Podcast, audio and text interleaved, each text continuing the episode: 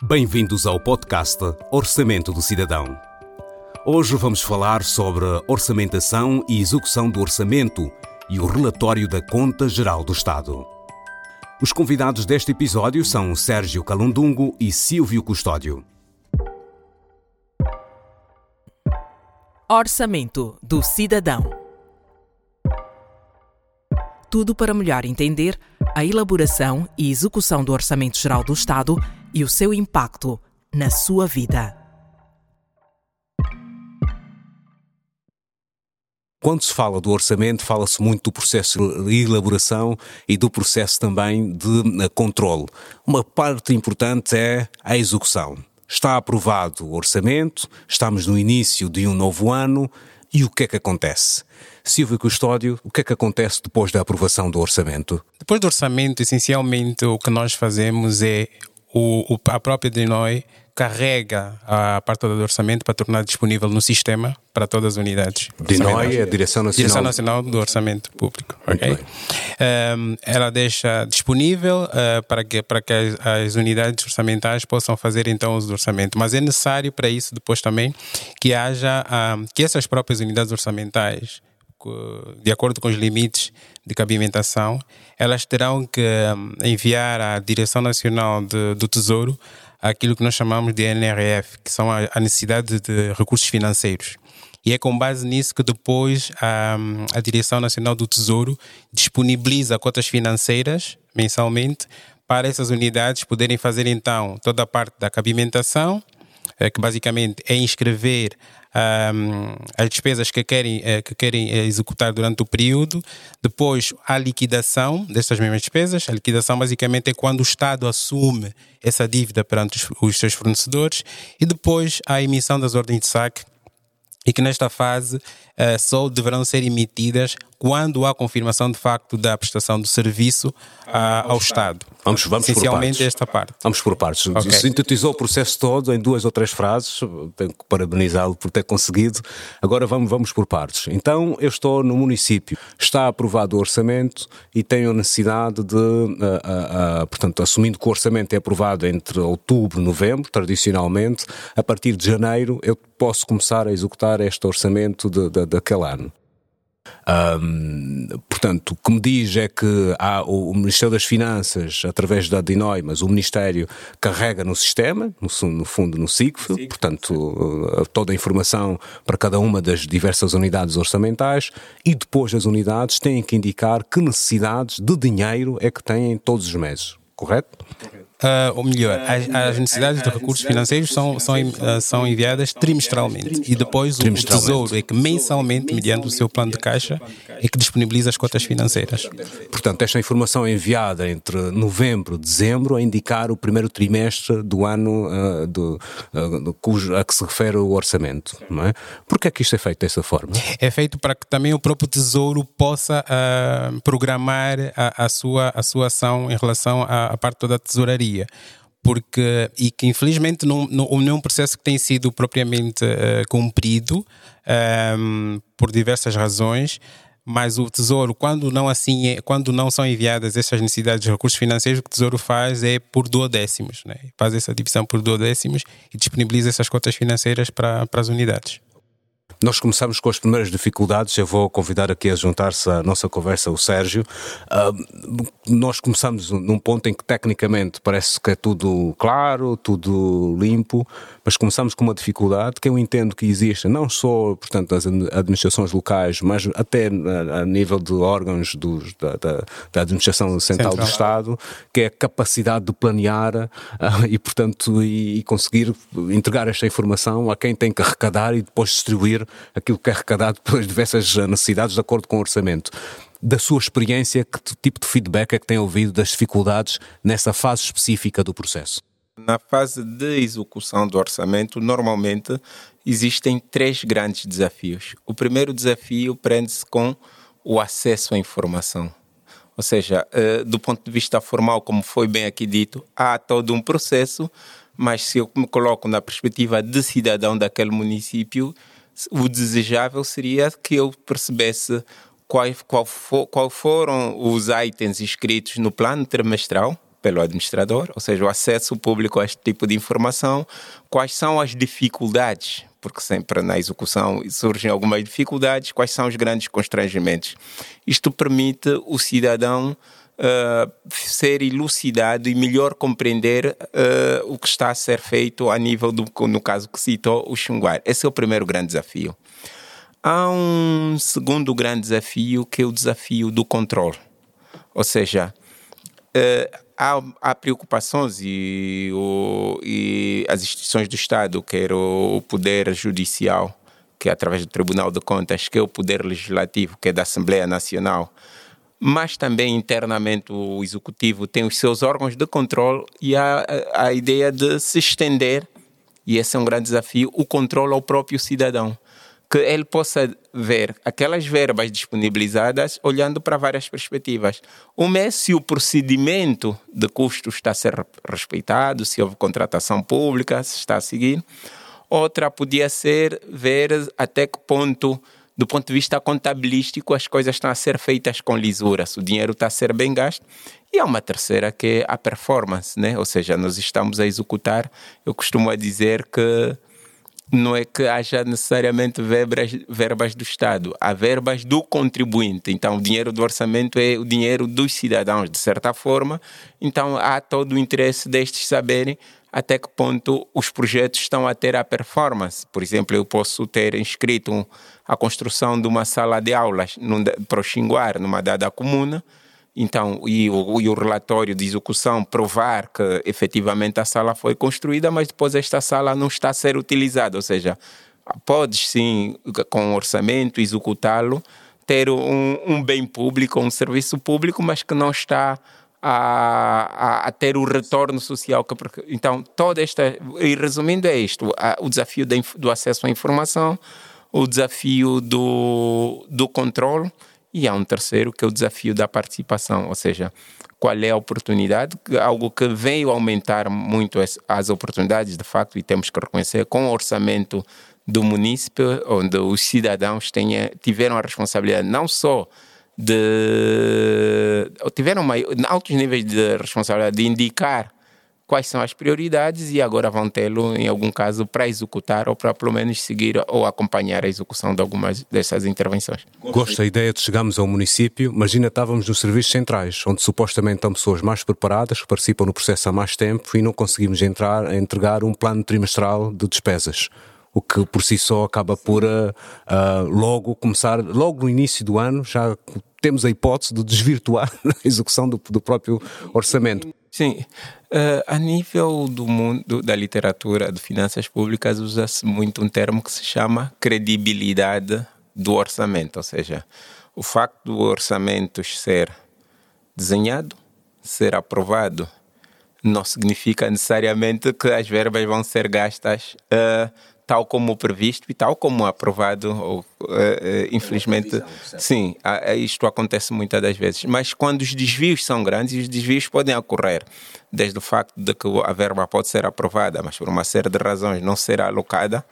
que acredito cada vez há menos, no caso, na realidade angolana, mas sim, como tu disseste, uh, muitas das vezes de diferentes unidades que pertencem ao sistema orçamental não têm a capacidade de, em tempo oportuno, apresentar o, os planos. Né? Isto também pode ser um, uma causa, algo que põe em causa a credibilidade do orçamento. Ou seja, se por algum motivo o gestor público não for suficientemente ágil e, e enviar a planificação, é justo que não é responsabilidade do Tesouro Nacional disponibilizar essa verba, até porque tem, tem a, a maior responsabilidade que é gerir com parcimônia e é preciso um plano de como este dinheiro vai ser alocado para poder fazer previsões. Como entender que uh, ao final de dois meses não se consiga uh, entregar? Eu, claramente nós estamos a falar deste, deste desafio, não é generalizado, com certeza, mas uh, existe. E estamos a falar dele porque em alguns momentos ele é relevante, não é? Este problema. Como entender isso? O que é que se passa? O que é que o Minfim tem feito com as outras unidades para conseguir ultrapassar este desafio? Um, eu diria que tem um bocado a ver também com, com o nível de capacitação que nós cada vez mais vamos tentando melhorar em todas as unidades. Não é? Um, há aqui questões, às vezes, de, de, de, quem tem que executar, às vezes, não tem o conhecimento suficiente para, para também depois uh, saber que tem certo tipo de obrigações, como é o caso de, do envio dessas necessidades de recursos financeiros. Um, o que depois também, que já, que já vimos aqui, acaba por, por um, limitar um bocadinho o trabalho do próprio de, de planificação do próprio tesouro.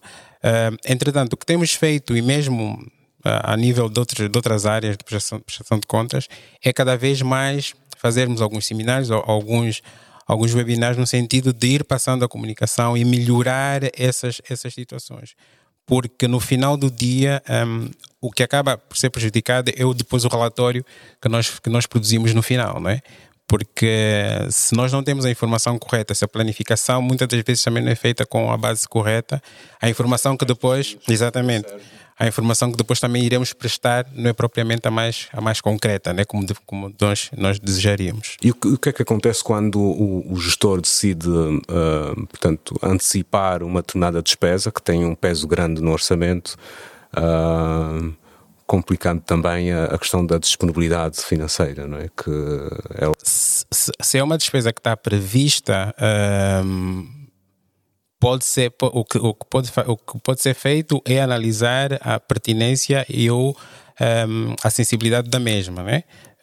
Um, o que pode acontecer é eventualmente o próprio o, o tesouro uh, poder dar essa dar, dar, dar essa, essa verba, mas o, o normal é nós fazermos, e se houver de facto essa, essa planificação das NRFs, é fazer de acordo com aquilo que está planeado. Mas sim, é, há, na gestão há sempre, há sempre alguma exceção que pode ser pode ser feita. Uhum. Uma das, das questões que, que, nós vemos na questão da, da, da, execução é de facto a gestão da expectativa, Sérgio. Nós quando começamos a, a envolver, e nós no primeiro episódio deste nosso podcast falamos sobre os orçamentos de programa. Uh, que têm precisamente essa perspectiva de envolver cada vez mais e dar, conceder ownership uh, um, a quem está no município, quer o cidadão, como quem uh, está na, na função de administração.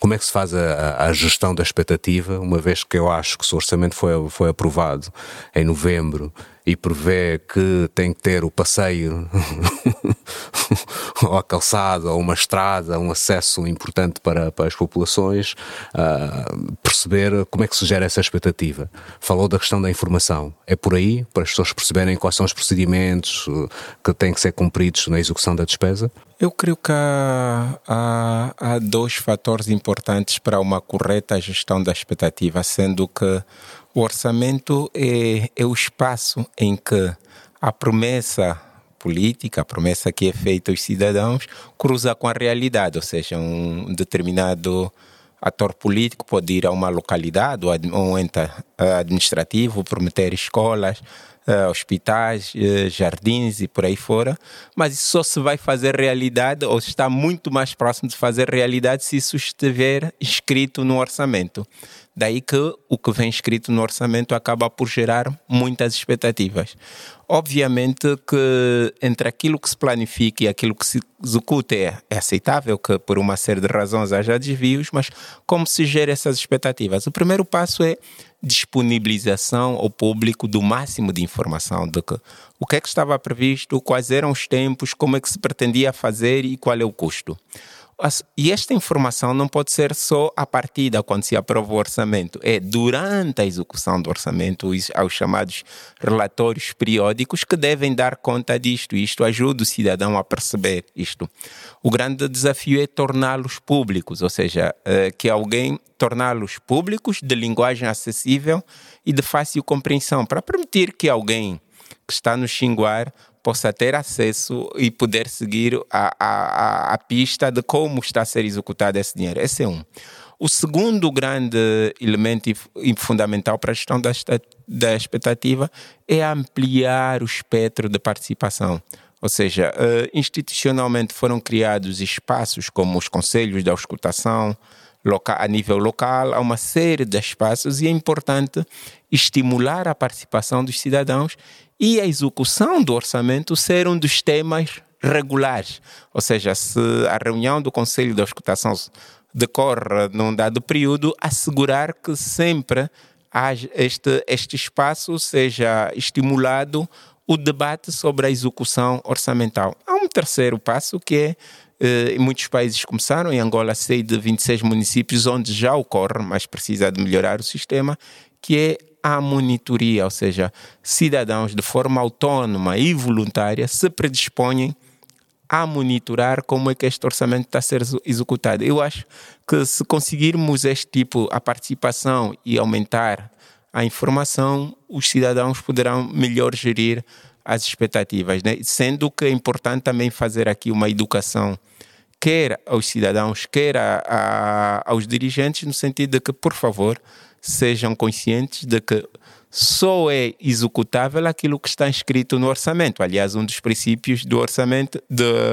das finanças públicas é que assegurar que o que vai ser implementado esteja previamente definido e aprovado no orçamento. Né? As exceções aqui devem ser mesmo. Nós, nós, quando falamos dessa questão da partilha da informação, Uh, acho muito interessante porque fala-se há vários anos, uh, há uma série de entidades uh, da sociedade civil que têm chamado a atenção, têm iniciativas muito relevantes, instituições internacionais têm, têm apoiado, o governo mostra-se sensível, mas não cairá muitas vezes este, este dever em terra de ninguém, porque na verdade todos nós somos sensíveis. Uh, uma enfim divulga a informação da forma como divulga, complexa e como é, porque tem um público-alvo muito direcionado, que são os gestores de, das unidades orçamentais, embora tenha, tenha, esteja agora a fazer um esforço para comunicar para outros públicos, quem é que tem o dever de, de, de, de, garantir este acesso à informação da forma como, de acordo com a literacia que as pessoas têm? Porque há aqui um dever, o cidadão tem o dever de, portanto, exercer o seu direito, ir atrás da informação, mas ela também tem que estar cada vez mais acessível no local onde eu estou, onde eu, pelo menos é mais fácil aceder. Quem é que tem o dever de fazer isso? A nível. A, eh, um dos princípios básicos, isso em Angola, felizmente está consagrado à lei, que é o princípio da publicitação. Ou seja, a, toda a informação orçamental deve estar disponível de forma atempada em conteúdos que sejam relevantes e em formato acessível para o cidadão. Quem são os principais responsáveis por isso? A nível mais macro, obviamente, o Ministério das Finanças, que pode disponibilizar essa informação nos seus sites, nos, nos sites, mas depois eu creio que deveria se estimular o máximo as administrações locais. O que é que impede uh, um administrador partilhar nos espaços institucionais que existem na administração local uh, quer com os agentes funcionários públicos, quer com os cidadãos que participam naqueles espaços, como os conselhos de auscultação e concertação social, a planificação que enviou, a informação de como é que está este processo, o feedback que recebeu, se a verba chegou ou não. Não há nada que impede isso. Ou seja, a nível, nos vários níveis da, da cadeia administrativa, os agentes deviam ser interessados. O que é que impede a um diretor do hospital partilhar na vitrina do hospital, quer com os funcionários, mas também com os utentes deste serviço, quais são uh, as grandes linhas do seu da, da, sua unidade inscritas no orçamento geral do Estado, quanto há para medicamentos, quanto e se estas verbas chegaram ou não, ou seja, tínhamos que todos, eu acho que a partilha da informação ou a disponibilização, o acesso público à informação é mais uma questão de cultura, não é tão complexo, não é difícil.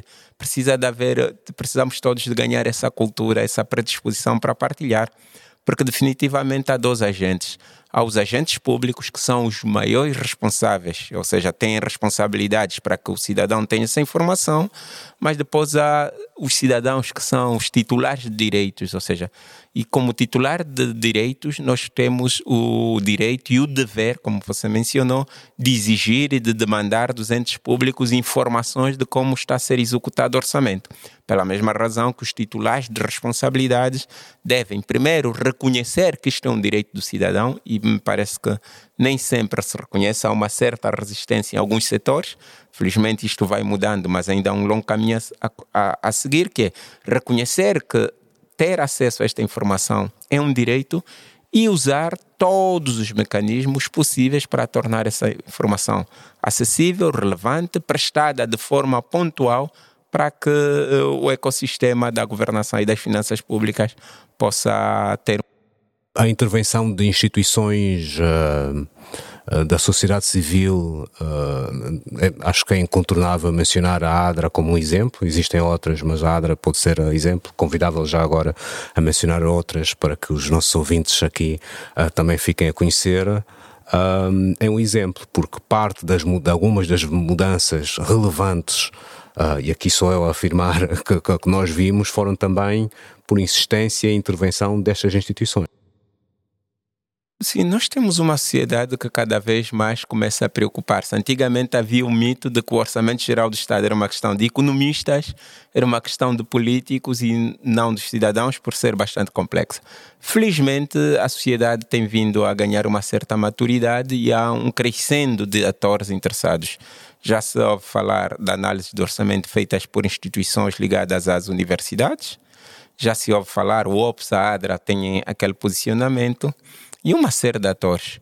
E, inclusive, na fase de implementação, já há iniciativas da CIAST, que é a Conferência Episcopal de Santo Tomé, ligada à Igreja Católica, do SICA, Conselho das Igrejas Cristãs em Angola, que tentam em alguns municípios de Angola que eu conheço, fazer o seguimento de, eles chamam monitoria social, olhar para bens, eh, serviços e projetos inscritos no orçamento e tentar fazer o seguimento e depois fazer um relatório e fazer um lançamento. Bom, são iniciativas que existem.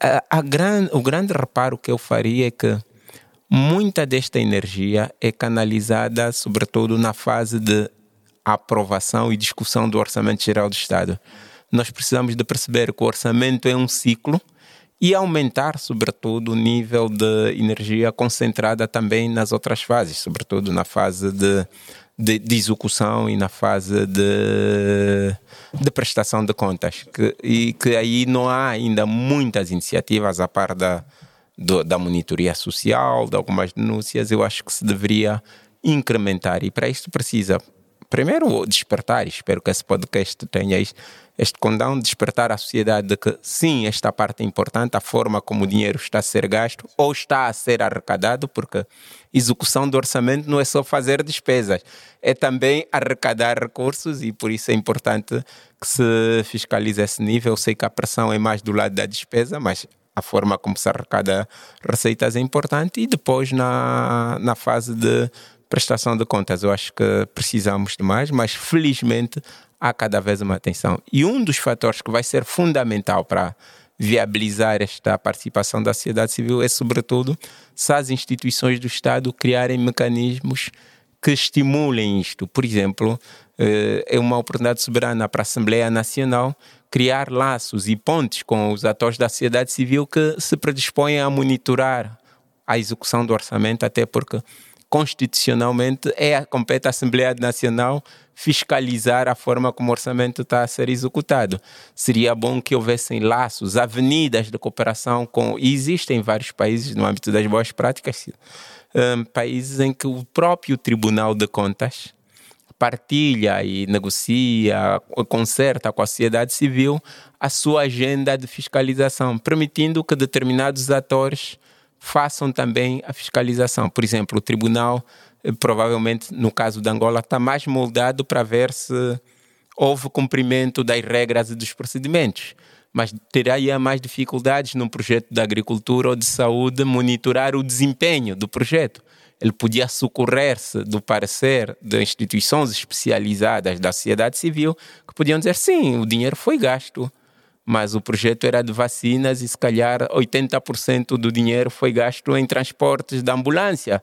Ou seja, conseguir a, combinar a monitoria que foca nos aspectos contabilísticos e procedimentais com aquela que foca no desempenho do projeto, porque no, o facto de um projeto ser executado, volto a dizer, não significa que, do ponto de vista dos resultados previstos e dos efeitos causados na vida das pessoas, tenha sido bem nós já acabamos por partir para, para a questão das, das regras, uma outra componente que não é tradicional, não é? A questão da monitoria social e os diversos acertos que podem ser feitos por instituições públicas e instituições da sociedade civil.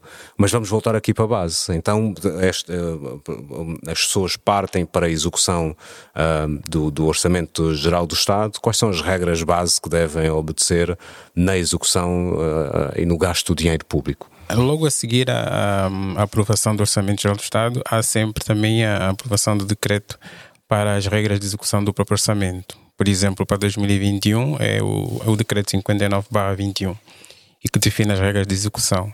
Um, as regras são diversas. É, há muita, há muita, há muita, há muita, há muitas regras nelas. Eu posso é destacar se calhar para aquelas que são mais importantes no que diz respeito mesmo à própria, à própria execução.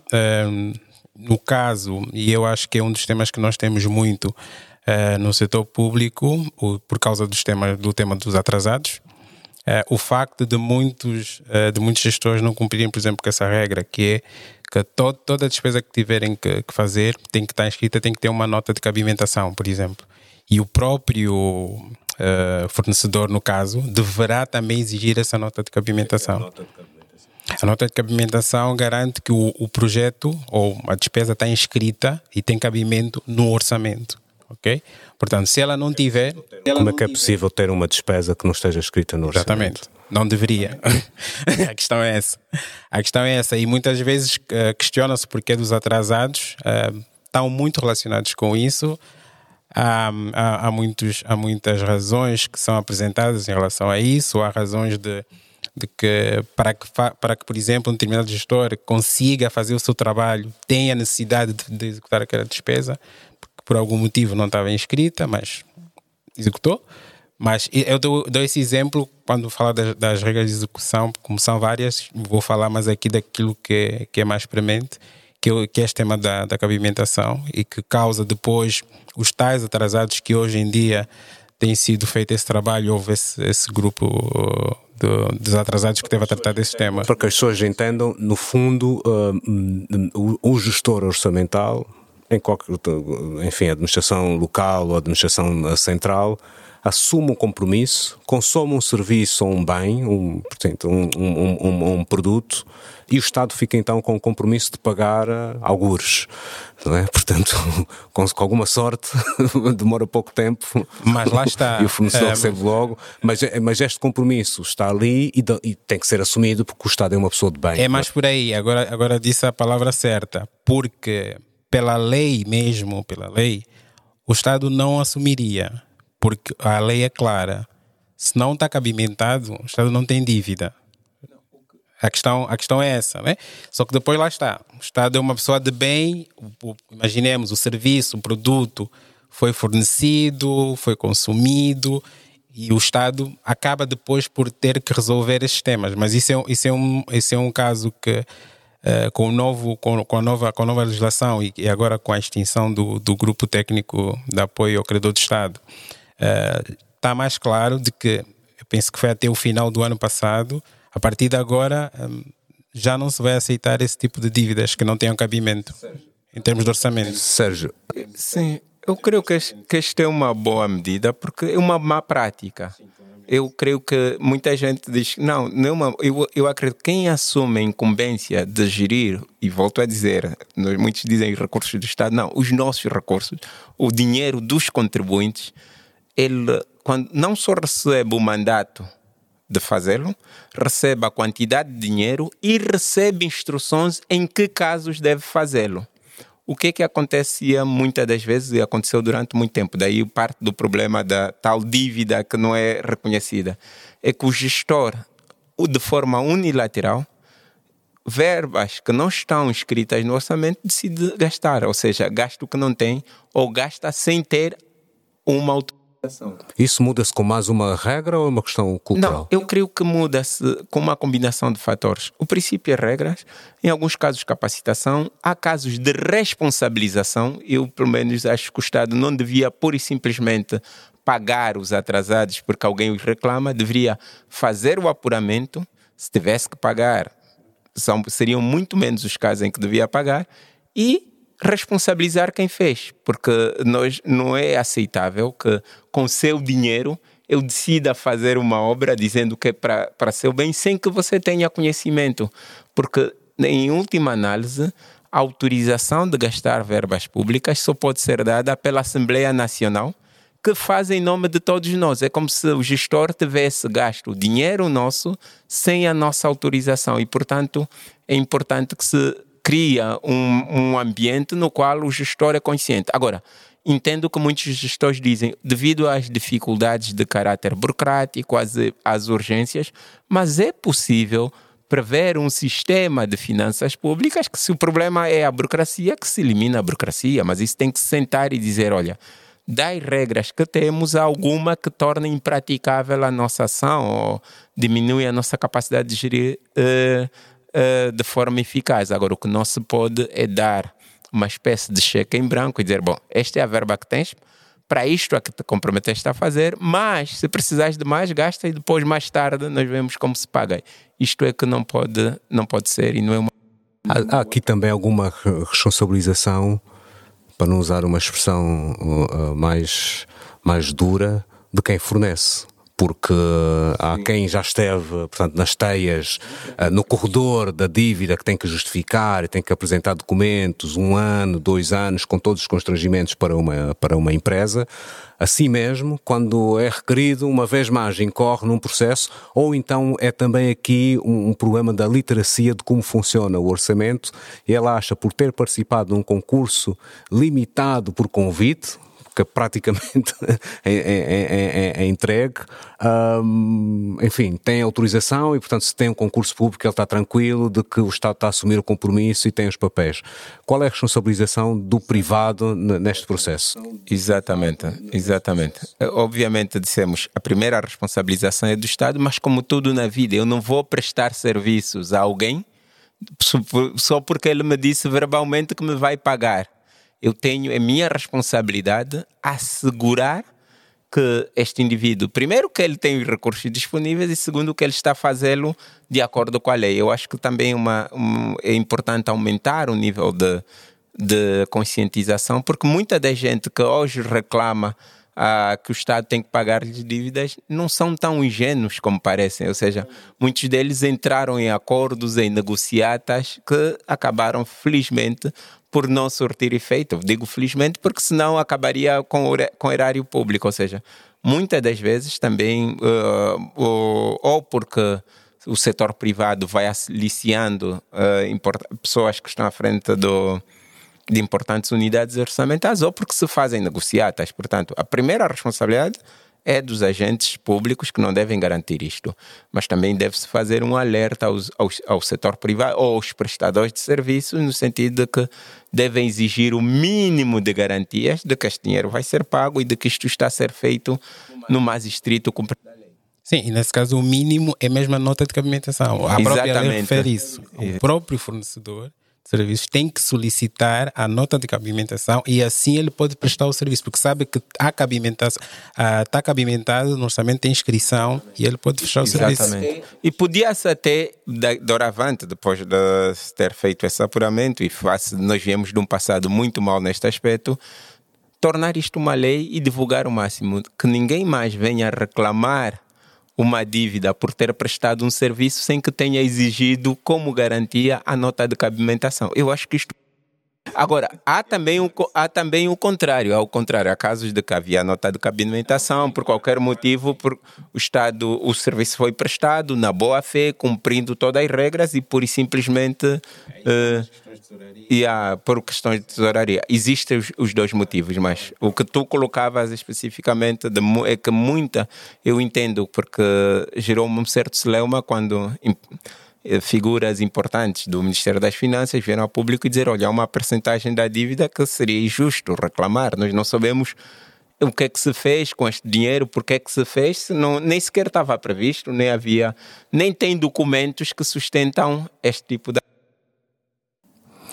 é desafiante. Estamos a falar da execução do orçamento e o relatório da Conta Geral do Estado. Estamos ainda na execução do orçamento, já lá vamos uh, ao relatório da Conta uh, Geral do, do, do Estado.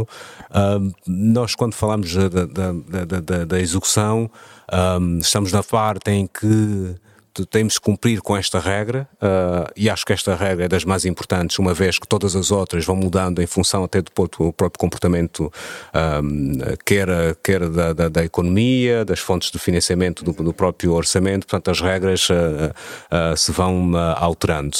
Entre elas, regras que, que, impõem níveis de despesa, principalmente despesas a nível dos titulares de cargos públicos, isto tudo ano para ano. Há, Portanto, uma maior, há, há, mais restrições ou então há maior foco. Típica, tendencialmente tem havido mais, mais, mais restrições para a alegria de alguns cidadãos. O Sérgio aqui a, a cena dizer que sim, que estamos a, a, a nos tornar mais disciplinados, mas uh, uma das discussões que, que, que existe é que uh, existe imensa dificuldade na execução, principalmente de uh, projetos públicos porque eles são aprovados, mas depois têm que, ter, têm que dar, a, a, a, portanto, têm que estar inscritos no PIB.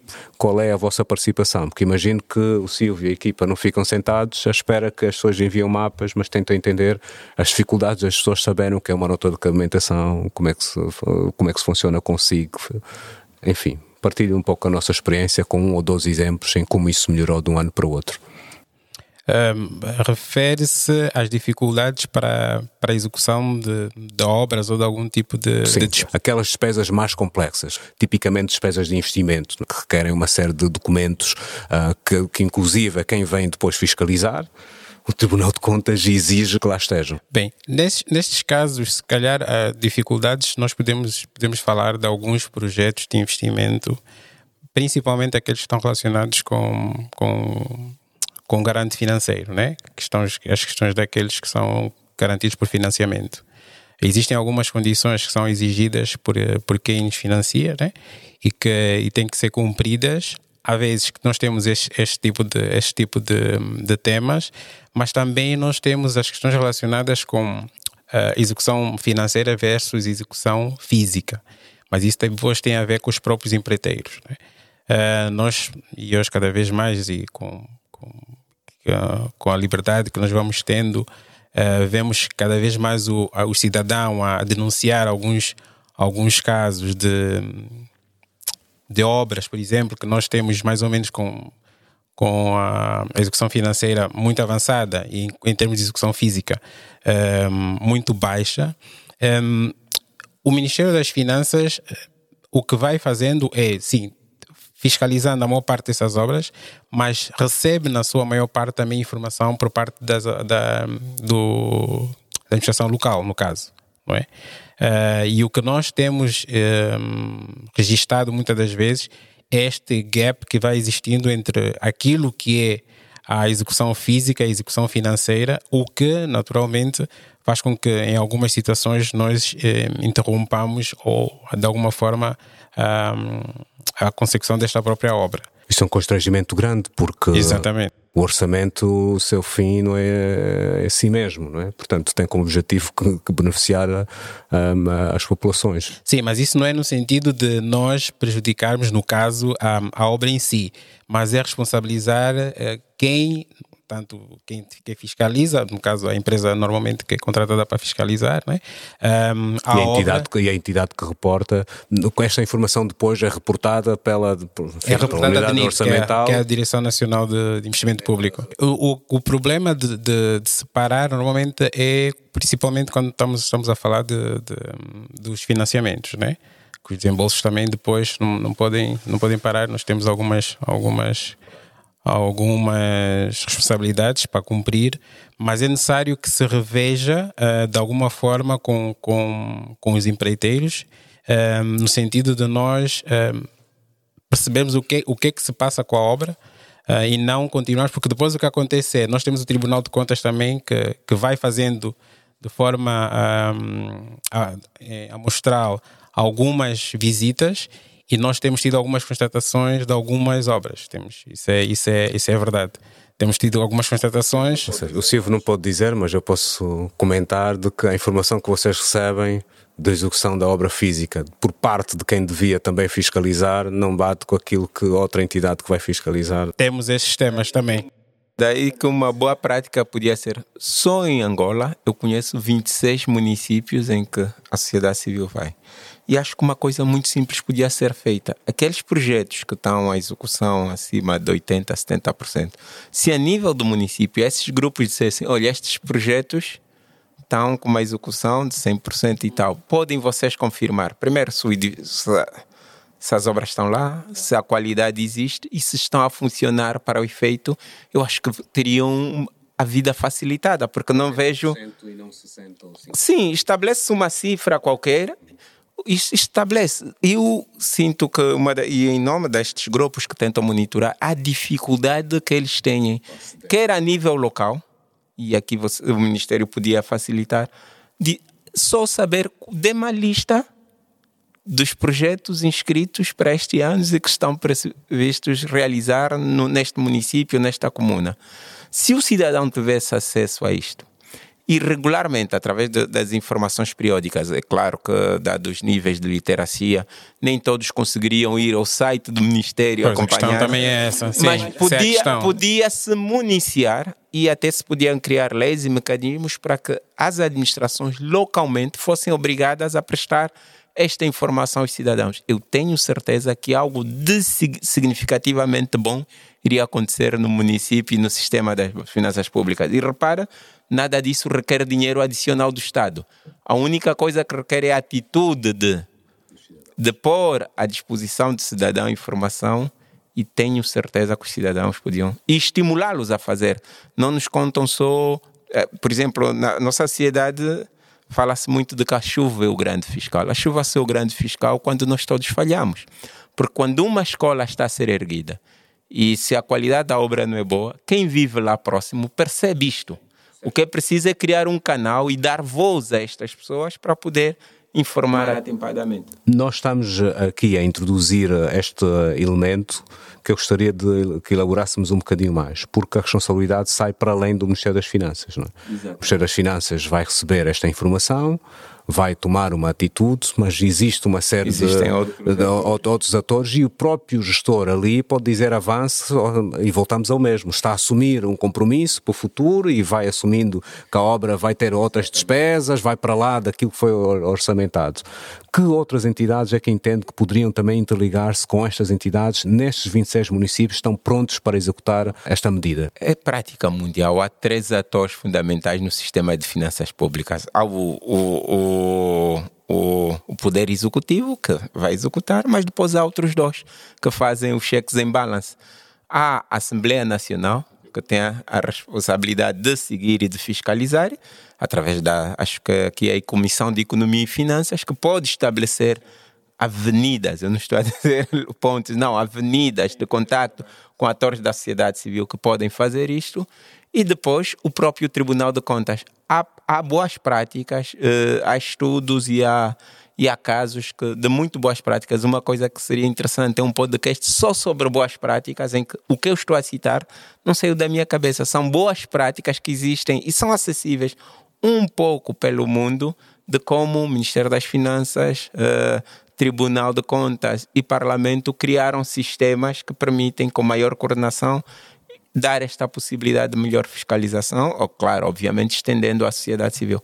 Existem milhares de nós estamos a falar da componente da, da, da, execução, mas claramente que esta participação na execução pode alimentar a participação noutras partes do ciclo de, ao, do, ao do, longo, orçamento. Ao longo de no diagnóstico, na elaboração, portanto, mas dá um empowerment diferente, porque é. não só eu participei na programação, mas como na execução, aquilo que eu digo, portanto, eu, eu tenho voz eu no sempre, processo. Eh, durante muito tempo, era, uh, e acho que estava equivocada, a minha visão era ao longo do ciclo, há uma parte que é mais importante, é a identificação das necessidades ou a planificação. Hoje eu já não penso assim. Eu penso que todas as partes têm igual importância, porque uma boa execução do orçamento permite extrair lições e projetar uma boa planificação do ano seguinte. Ou seja, temos mesmo que imaginar que é um ciclo que ele não se quebra, não começa nem termina do nada, passa de uma fase para outra, mas uma tal como uma boa planificação e um bom processo de aprovação, com discussões, com as correções que se introduzem, dá, abre alas para uma boa execução, uma boa execução bem fiscalizada, bem acompanhada, abre alas para uma futura boa planificação e assim se vai completando o ciclo. Então a participação deve premiar toda e, e é o que eu digo aqui, mais do que na, muitos destes procedimentos até são universais, mas aplicando de forma descontextualizada ou com entes administrativos muito com uma capacidade muito limitada, ou com as irregularidades, anomalias. Eu próprio noto que muitas das vezes uma queixa muito comum nos municípios é, é o treinamento dos quadros que manejam o SIGF. Se cada vez que mudarem administradores, muda o quadro do SIGF, obviamente que isto não é uma responsabilidade do Ministério das Finanças, ou seja, compete também outros atores assegurarem uma série de continuidade. Mas é o que eu digo, as dificuldades no cumprimento das regras devem ser colocadas na mesa, discutidas, porque alguma solução haverá. Poderemos não saber hoje, mas eu imagino que pondo os atores que no dia a dia vivem este problema, se poderia arranjar solução. E do meu ponto de vista, podíamos fazer bem mais a esse nível, que é de parar, analisar, ver por que, que alguns erros são já padrões, padrões no sentido que se repetem, são muito comuns, porque é que algumas reclamações são muito frequentes e até têm fundamentação, não é que as pessoas não querem cumprir regras, é, encontram barreiras e, e, e juntos tentar ver como se pode ultrapassar. Nesta, nesta linha de, de, de, de, raciocínio, e quero que ainda que expliquem que casos é que pode acontecer a, a, a cativações, não é? Gostaria também que, que, que, indicasse, depois do processo de. Portanto, há uma nota de cabimentação, no fundo, aquilo está escrito no orçamento e aquilo é quase um, um passo verde, olha, pode passar e está tudo bem. Uh, pode seguir, quer o fornecimento de serviço ou, ou, ou, ou de, de, um bem qualquer, de um produto, um, como a construção do que for. É? Um, o que é que acontece a seguir? É? Portanto, há um registro no, no SIGF, há todo o processo do pagamento do, do, do fornecedor que tem, tem que estar a, a, a, cadastrado. Depois, o que é que acontece? Para onde é que vai esta informação? Dentro do Ministério ou dentro do sistema do governo? Após garantir que essa despesa está cabimentada, portanto, tem, tem inscrição no, no orçamento, um, é feita um, a liquidação. A liquidação está relacionada com a assunção da dívida do Estado. Um, e para que depois haja o pagamento, há que garantir que de facto o serviço ou produto foi de facto prestado. Ok? Tudo isso é feito dentro do próprio SIGF. Okay? É, dentro, é feito dentro do próprio SIGF. Um, depois de, de, garantir essa, essa, essa uh, depois de ter a liquidação feita, a, a unidade orçamental imita a ordem de saque. A ordem de saque que depois é que vai servir para fazer o pagamento a, a, ao fornecedor de serviços ou, ou bens essencialmente esse processo. A DENOI, então, esta, esta, informação está no, no SIGF. A contabilidade pública, onde é que entra? Onde é que começa a se alimentar da informação para depois produzir os seus relatórios? Também tudo, no SIGF. Tudo que é registrado é, é no SIGF. Com que periodicidade é que vocês retiram a informação e que informação é que, é que vocês escolhem? Sim, exatamente, exatamente. Toda, toda a informação que é canalizada para o SIGF é que nós usamos como base para fazermos os nossos relatórios. Uhum. Sérgio, esta, esta questão do dos agentes, uh, portanto, que no fundo permitem operacionalizar o orçamento em, em, qualquer uma das unidades de serviços centrais ou serviços locais, deveriam ser tratados com maior dignidade. Eu não vejo uma pessoa não contabilista numa empresa a, fazer o trabalho do contabilista. Porque é que no setor público não pode ser a mesma coisa? Uma pessoa que esteja preparada, ainda que se possa trocar, acho que os gestores têm que ser livres de, de gerir, mas esta pessoa devia ter uma certificação que garanta que tem um nível de conhecimento que consiga, no minuto que a terra, operacionalizar aquilo de acordo com as regras é? uh, uh, das finanças públicas. Porquê é que não é assim? Bom, eu creio que a nível do SIGF, eu sei que para poder operacionalizar o sistema, tem que fazer uma formação na Escola Nacional da Administração Pública e só assim é que obtém o código para operacionalizar. Se não, se não fizer esta formação, e espero que este código seja unipessoal, não pode passar, não pode transmitir, como é o PIN do nosso cartão. Então, em teoria fica muito difícil perceber como é que alguém que não tem esta formação, não tem a competência mínima, não está certificado, operacionaliza esse, esse sistema.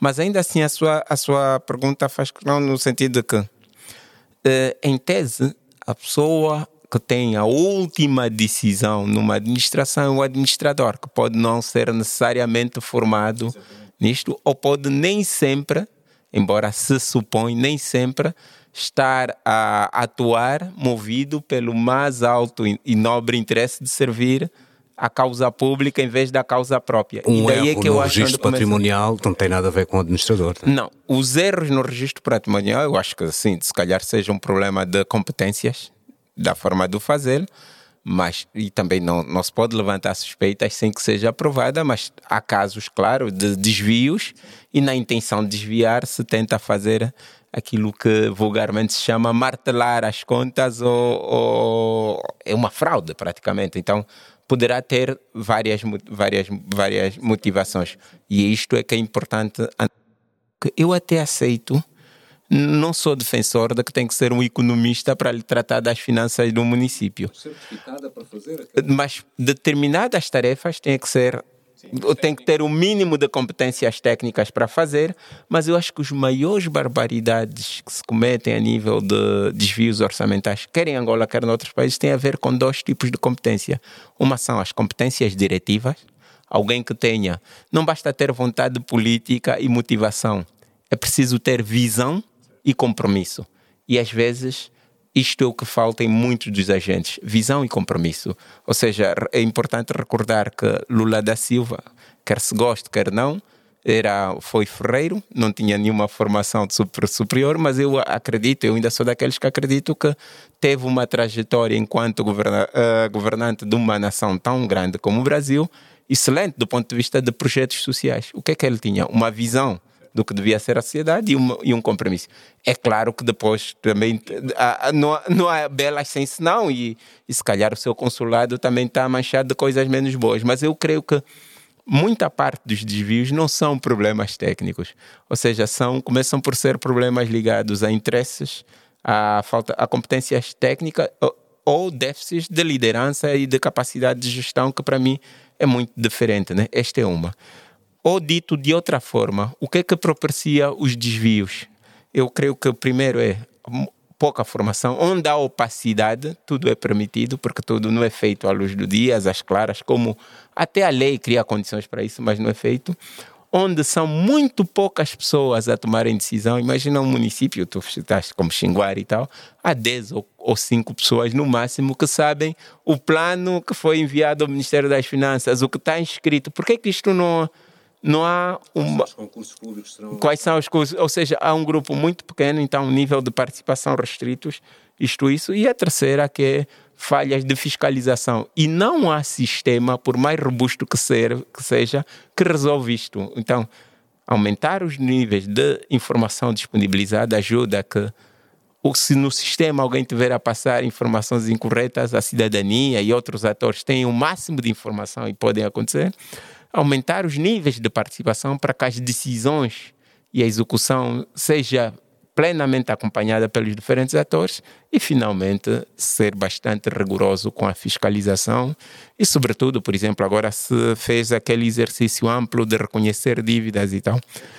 Eu gostaria que fosse precedido, fosse seguido depois de um exercício amplo de responsabilizar nos casos em que houve dolo, até para que nos, nos próximos, os futuros nomeados para as mesmas posições já teriam, já se sentiriam desencorajados. Essa é uma linha.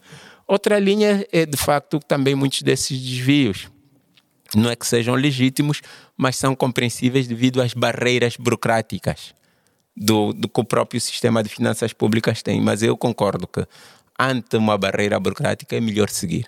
E se nós estamos contentes em, em fóruns uh, da própria administração, tentar influenciar, advogar para que ela seja alterada, né? porque há uma série de rotinas e procedimentos, isso acontece que se calhar não faz sentido e, e que não é conforme ou não se aplica bem no dirico, se calhar funciona bem no talatona, mas há aqui que, em vez de contornar a regra, é melhor lutar até a exaustão, pedir a colaboração da sociedade para que esta regra seja pelo menos naquele quesito em concreto, seja removida para permitir a operacionalidade do sistema. Há vários instrumentos.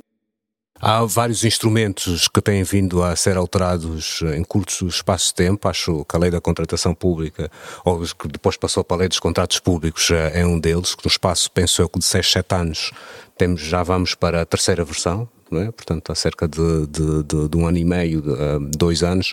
Isto é um exemplo de como se vai, portanto, tentando abordar temas burocráticos que impedem a execução, neste, neste caso concreto, do, do, do orçamento, para atender, uh, portanto, os, os, níveis de complexidade de, das diversas regiões e instituições do país?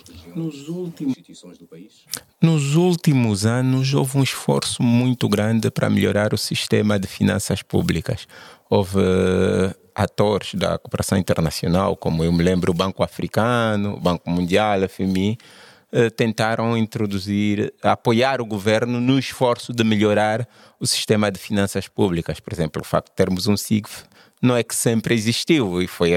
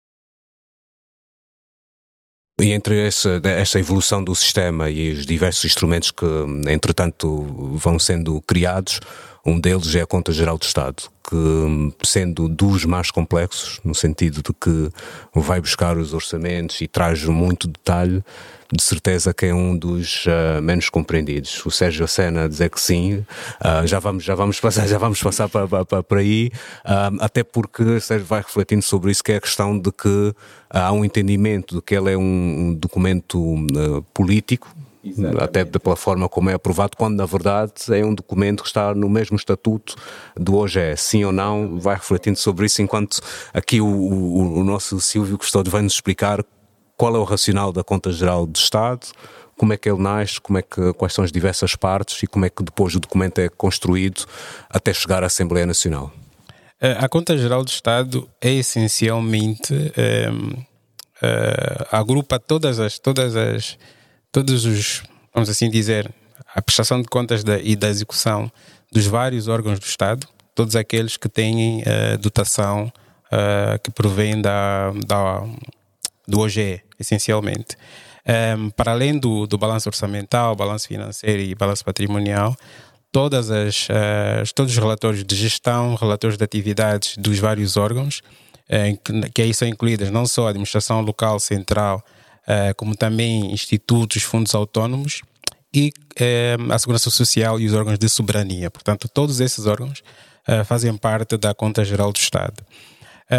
A Conta Geral do Estado é elaborada a partir, sensivelmente, do mês de março, que coincide com, com o fecho do exercício. Nós, normalmente, um, logo no início de cada ano, uh, uh, elaboramos a, as instruções de, de, encerramento do exercício. Vamos elaborar, por exemplo, agora para 2022, uh, mais um mês, mais ou menos, para que depois todos os órgãos possam seguir os passos e cumprir os prazos para que nós consigamos encerrar o ano até março do ano seguinte e assim começamos a elaboração da, da Conta Geral do Estado. É importante o cumprimento desses prazos, porque nós depois também temos os prazos para a entrega da, deste documento, um, primeiro ao titular do Poder Executivo, que é até 31 de, de agosto, e depois o titular do Poder Executivo deverá uh, submeter à Assembleia Nacional até 30 de setembro. Okay? Porque um, a Assembleia Nacional, ao receber o relatório, depois pede parecer ao Tribunal de Contas para que depois seja discutida no ano seguinte uh, a Conta Geral do Estado no mês de junho. Um, a conta geral, eu diria que acaba por nós acabamos por fazer mais ou menos a conta geral durante o, o próprio exercício, uma vez que nós uh, trimestralmente elaboramos sempre o relatório de execução do, do próprio OGE, que é sempre apreciado pela, pela Assembleia Nacional, também numa base trimestral, porque, de acordo com a própria lei, nós deveremos sempre, 45 dias depois do final de cada trimestre, submeter à, Assembleia Nacional estes relatórios. Estes relatórios basicamente informam a Assembleia Nacional sobre a execução deste período, a execução do orçamento durante este período. Um, e depois do, do, do, último trimestre é que nós enviamos 90 dias depois do final deste, deste quarto trimestre.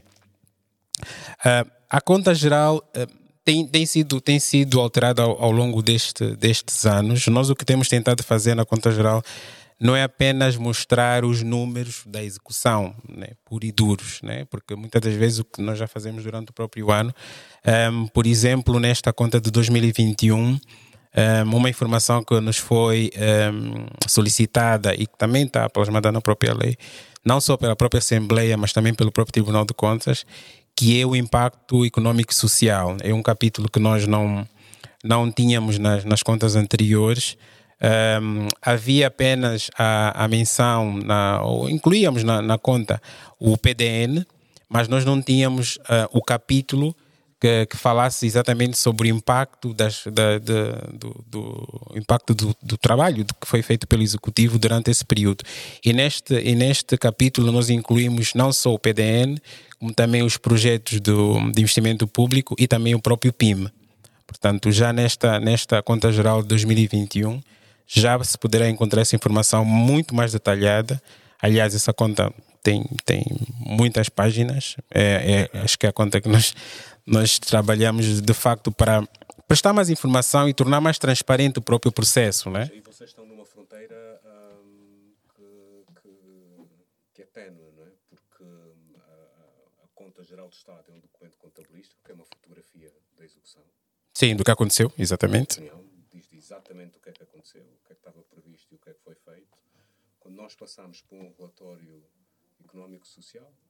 Sim, o de impacto. De, de, impacto social, como é que é feito isso para não se tornar um documento político? É? Uh, enumera X escolas, X estradas foram intervencionadas, como é que isso é feito? Sim. Como é, como é que vocês estão a pensar fazer, já que é a primeira vez que vão fazer? Não, já temos, no, já temos nesta 2021. Sim. Na 2021 já tem esse detalhe, um, ehm, porque nós procuramos buscar informação com o próprio MEP, por causa do, do próprio PDN.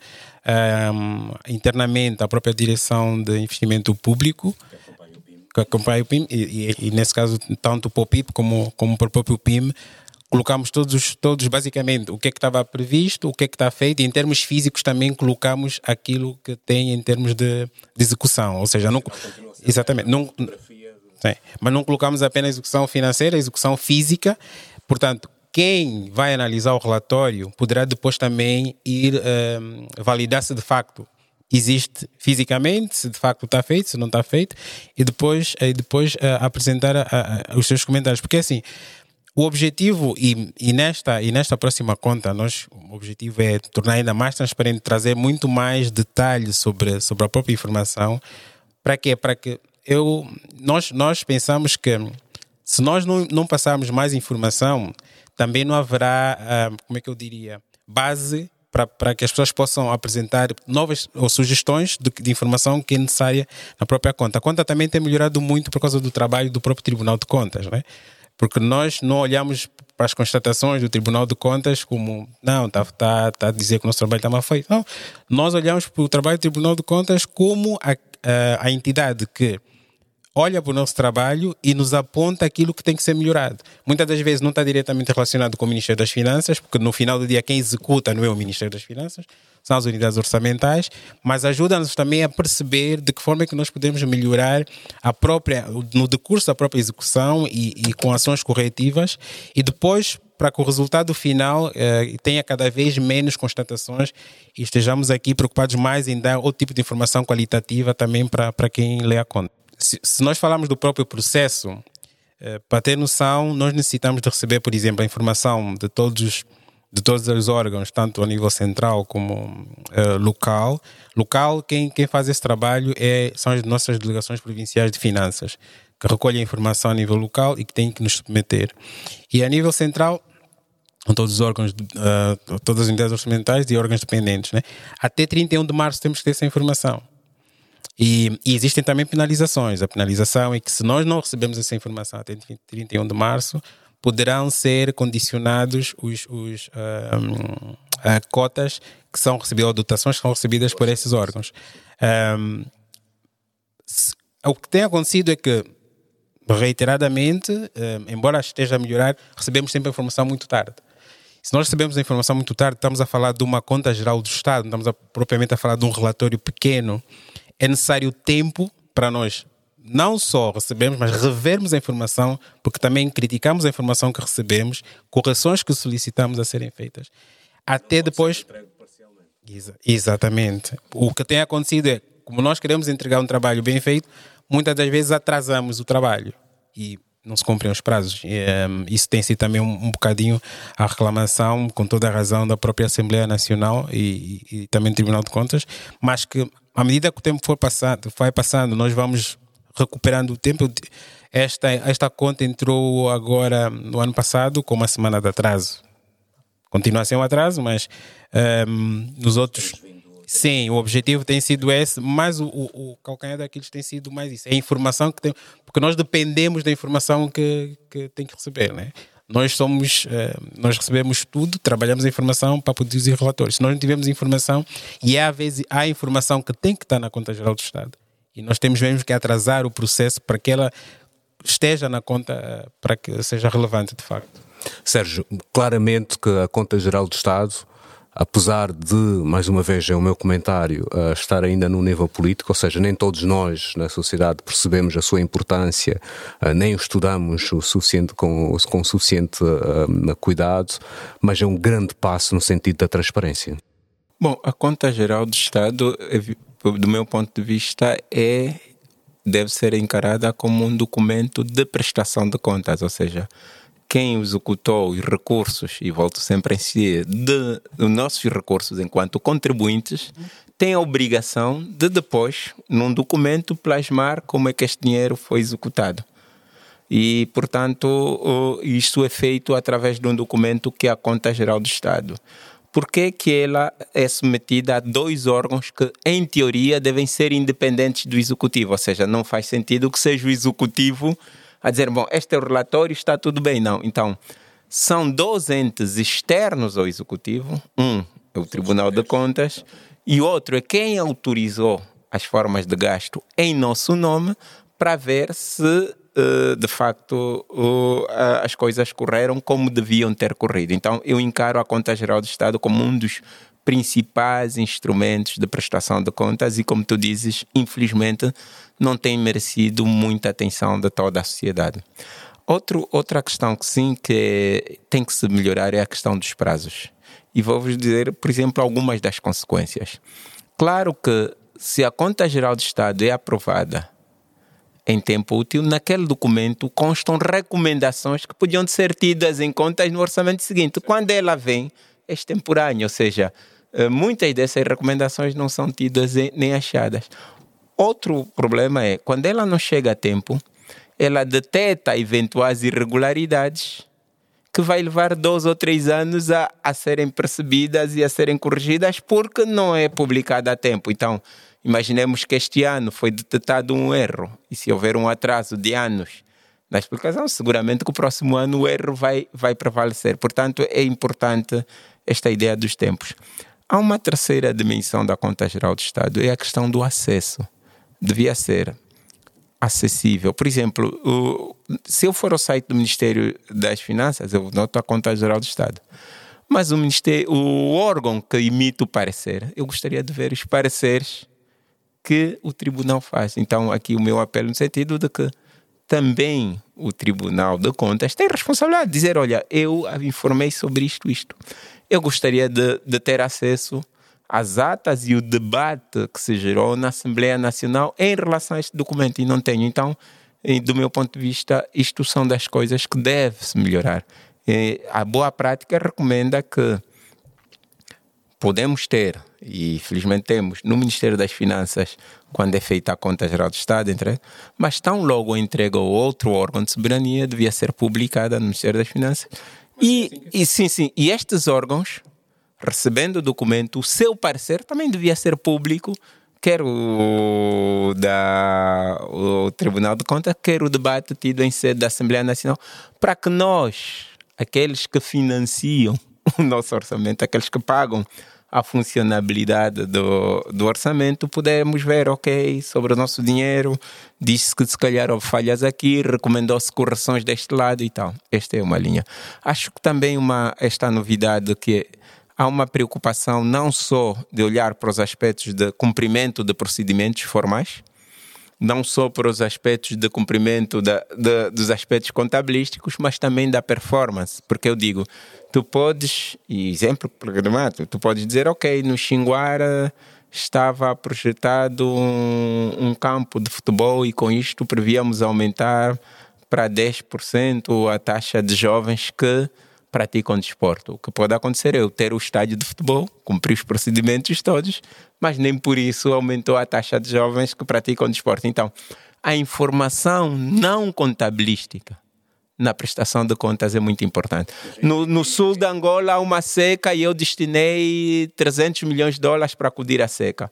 Eu posso ter o orçamento, a execução contabilisticamente está certo, as faturas dizem que sim, o, as infraestruturas estão lá, mas a seca, ou os impactos da seca na vida das pessoas não terão ocorrido. O Tribunal de Contas podia indicar isto, não sei se não, eu, eu, eu creio que, que, começa mesmo desde o executivo, como eu disse aqui, como ele disse, que estávamos agora também preocupados com informação que demonstrem a performance Aqui o senão é que seria importante também que esta forma, informação não viesse só a do agente que executa, também tivesse sustentada com avaliações independentes, com a auscultação dos, dos utentes e dos beneficiários e depois os outros órgãos também. Né? Há um caso muito interessante que foi o caso, uh, creio que, que é a Argentina, em que o Tribunal de Contas fez uma aliança com uma instituição ligada da sociedade civil, porque ele queria perceber porque é que executando o orçamento como queria e tal, para detectar, era um programa que queria lidar com a doença das chagas,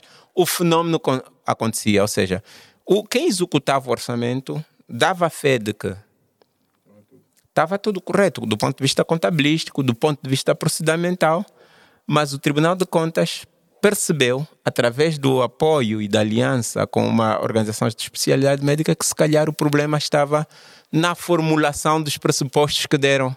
Então, em vez de evitar, anos atrás anos, gastar dinheiro com isto, o Tribunal de Contas fez recomendações do ponto de vista, olha, se calhar é melhor eh, identificar bem o problema, porque o dinheiro está a ser gasto e está a ser gasto com rigor e integridade, mas os efeitos na vida das pessoas. E podemos fazer isso para o nosso programa de merenda escolar, de combate ao paludismo, de ou seja, mas a questão é se o, se, o, se é a Conta Geral do Estado que deve responder a esta necessidade ou precisamos de outros documentos que acompanhem a Conta Geral do Estado? Pode ter, como anunciou, e eu acho que é uma boa ideia, pode ter um pouco mais de análise de performance. É, há um, há um mito de dizer contabilidade é só números, não? Olha, se, se eu lhe der dinheiro e disser, olha, traga-me uma garrafa d'água, compra no senhor traz e traz uma fatura, é claro que eu vou conferir a fatura, vou ver se a água foi comprada no setor formal, que eu quero o meu interesse e não no informal, mas eu também quero saber se o líquido que tu me estás a chamar de água é água. E isto não é contabilidade, isto é uma análise que vai para além. Ou seja. Eu prefiro fazer analogia com as empresas. Nas empresas nós chamamos de documento do relatório e contas. Sim, sim, Portanto, sim, sim. Contas são contas. Sim, mas eu por isso é que por isso é que insi... não, por isso é que o companheiro aqui insiste que eu posso ter a contabilidade ou as faturas, mas o, o a execução física, o edifício não estar lá. Então eu preciso de assegurar que esta fatura, este documento de suporte, os auditores às vezes vão. Acontece num projeto, o auditor vê a fatura e quer ver se o bem existe. Mas, mas o senhor já estava mais longe. Vamos ficar aí mais longe, que era, ok, até o edifício está lá, mas está torto. Ou está num local. Sim, e isto é, um isto é um problema da conta geral do Estado, porque tu me estás a justificar que um edifício valeu 200 bilhões de dólares, mas, em um caso hipotético, está lá e está torto. Sim, isto pode vir perfeitamente na conta geral do Estado. Mas se ninguém reportar, Hã? como é que essa informação é captada? É, exa é, é, é, exa é, exatamente isto. Então, isto é, é, toda uma cadeia que tem que assegurar isto. Estamos a dizer o caso do Executivo, que uh, deve ter esta preocupação, não só de receber as faturas, né?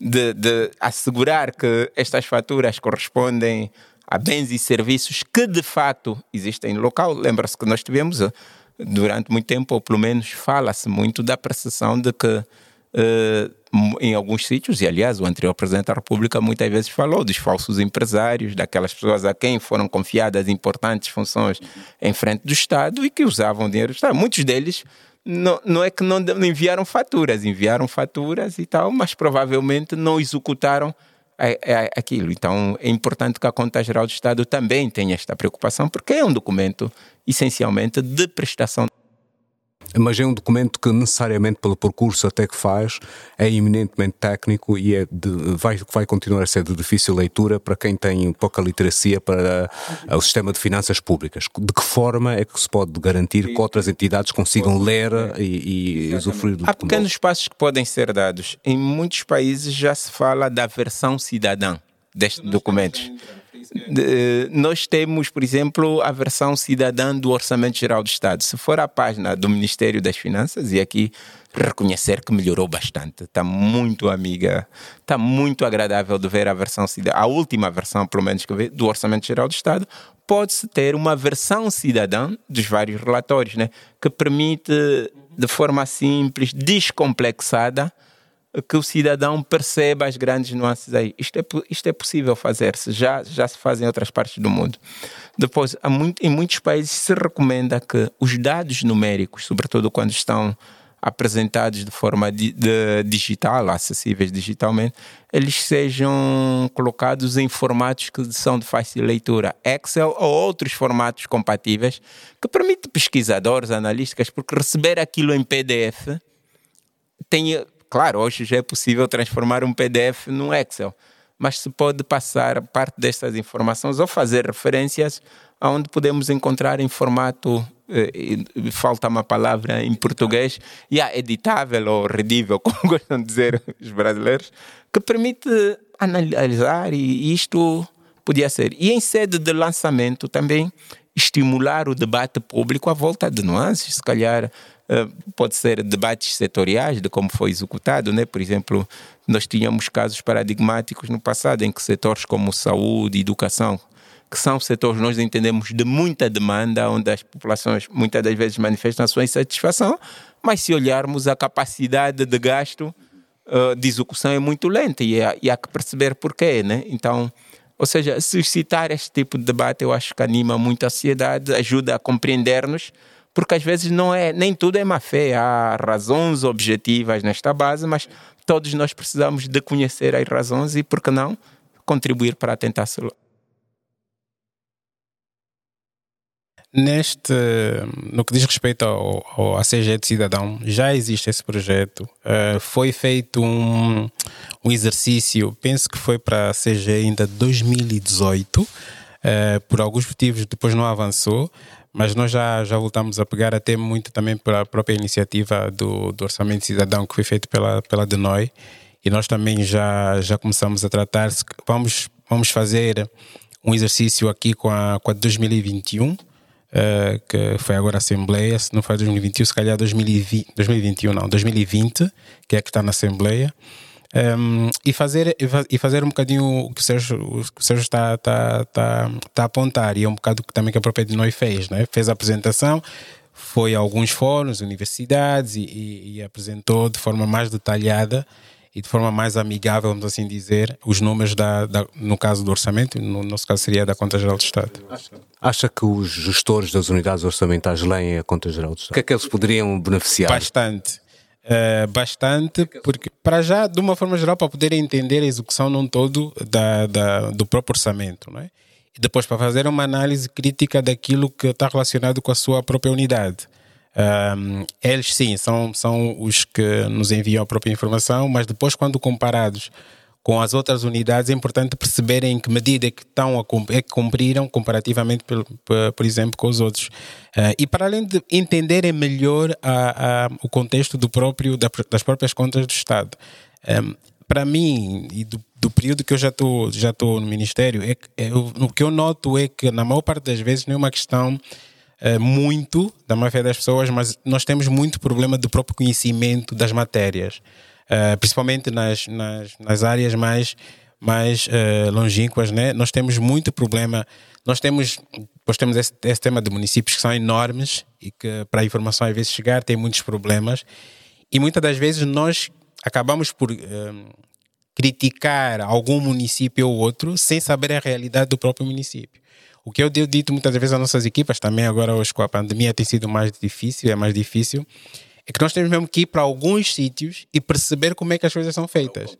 Exatamente, porque nós podemos chegar a sítios que se calhar nem um computador ou internet, por exemplo. Como é que ele vai fazer a execução da despesa a tempo? Como é que ele vai cumprir com prazos? Estaríamos a exigir uma coisa que seria quase impossível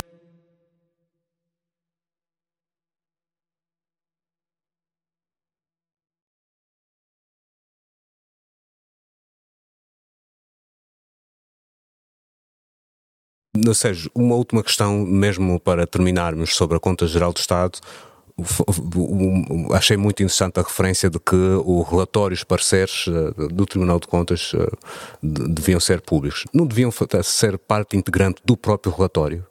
De se os procedimentos foram cumpridos ou não, uma vez que esta informação existe, imagino eu, ainda que seja um ano depois, um, um, ano e meio, no próprio relatório devia estar, ok, isto foi executado, há uma leitura que é feita pela Direção Nacional de Contabilidade Pública, há uma série de informações que vêm de outras entidades, vai para o próprio governo que vai olhar para o, o próprio impacto socioeconómico, mas depois há uma componente importante do cumprimento das regras que, que, que, cuja fiscalização é do Tribunal de Contas. Não devia ser uma regra de, pronto, não parte integrante, mas que acompanhe. Não só tornar público, mas obrigar que aquele.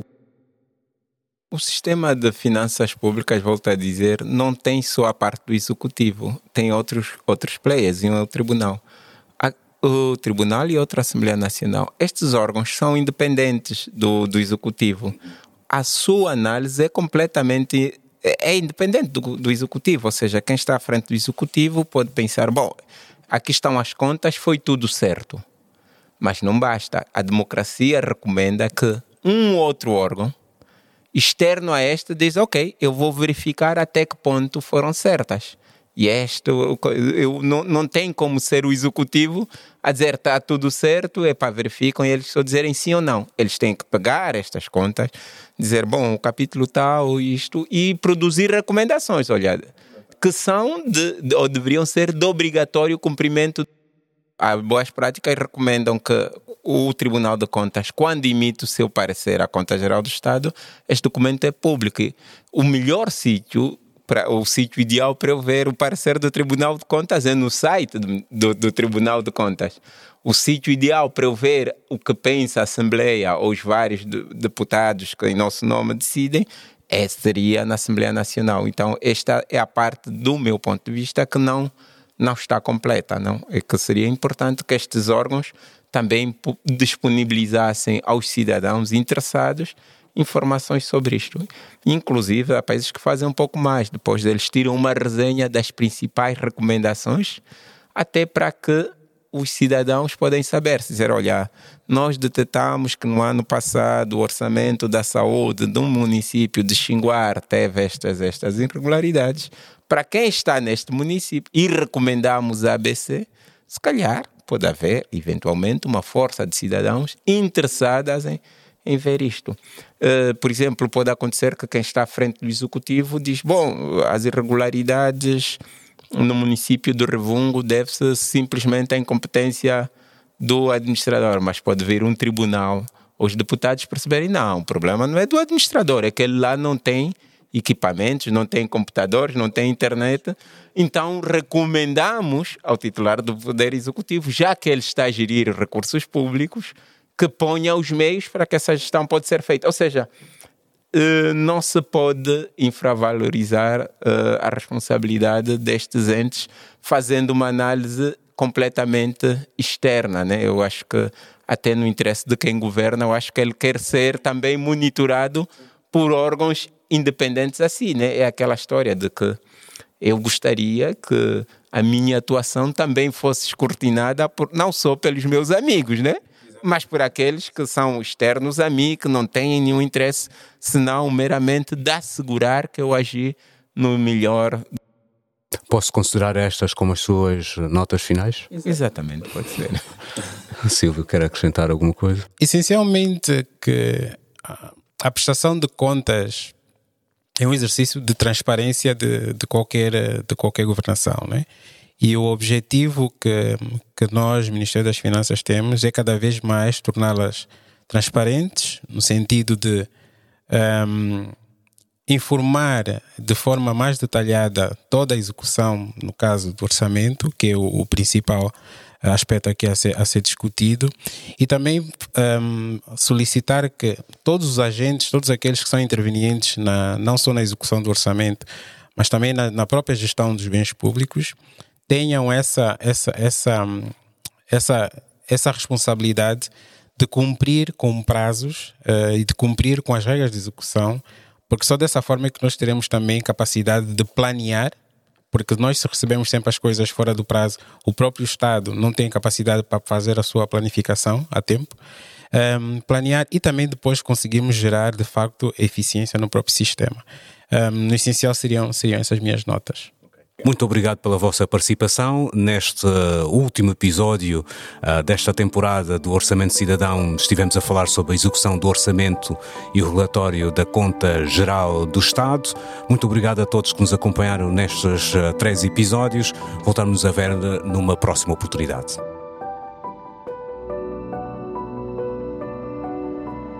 E assim chegamos ao fim do último episódio da primeira temporada do podcast Orçamento do Cidadão.